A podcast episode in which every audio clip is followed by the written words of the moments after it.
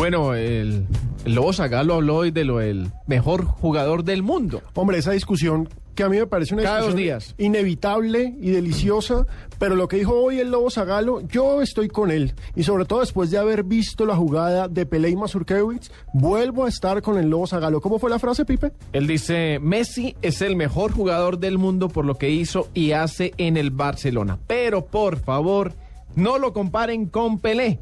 Eso fue lo que dijo Zagalo, que tiene 81 años y tiene unas eh, buenas credenciales. Hombre, es que cuando uno ha sido campeón del mundo como jugador, como técnico, cuando uno ha estado en todos los títulos... Ganó en- cuatro mundiales. Exacto, en todos los 58 títulos del de Brasil. 58 y 62 como jugador, 70 y 94 como técnico. Según Zagalo también eh, dijo, nunca nadie va a marcar 1281 goles como anotó Pele. Bueno, ahí le, le contaron todo, ¿no? Pero pues válido. No, le contaron todo, pero pues es que, hombre, hablar del nivel de los jugadores en estos momentos, yo creo que cada uno es igual de bueno según su contexto.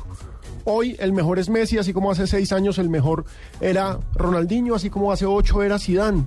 Pero todo depende del contexto. Si Pelé ganó tres mundiales, ¿qué vamos Y, a hacer? y el primero lo ganó a la edad de 17 años.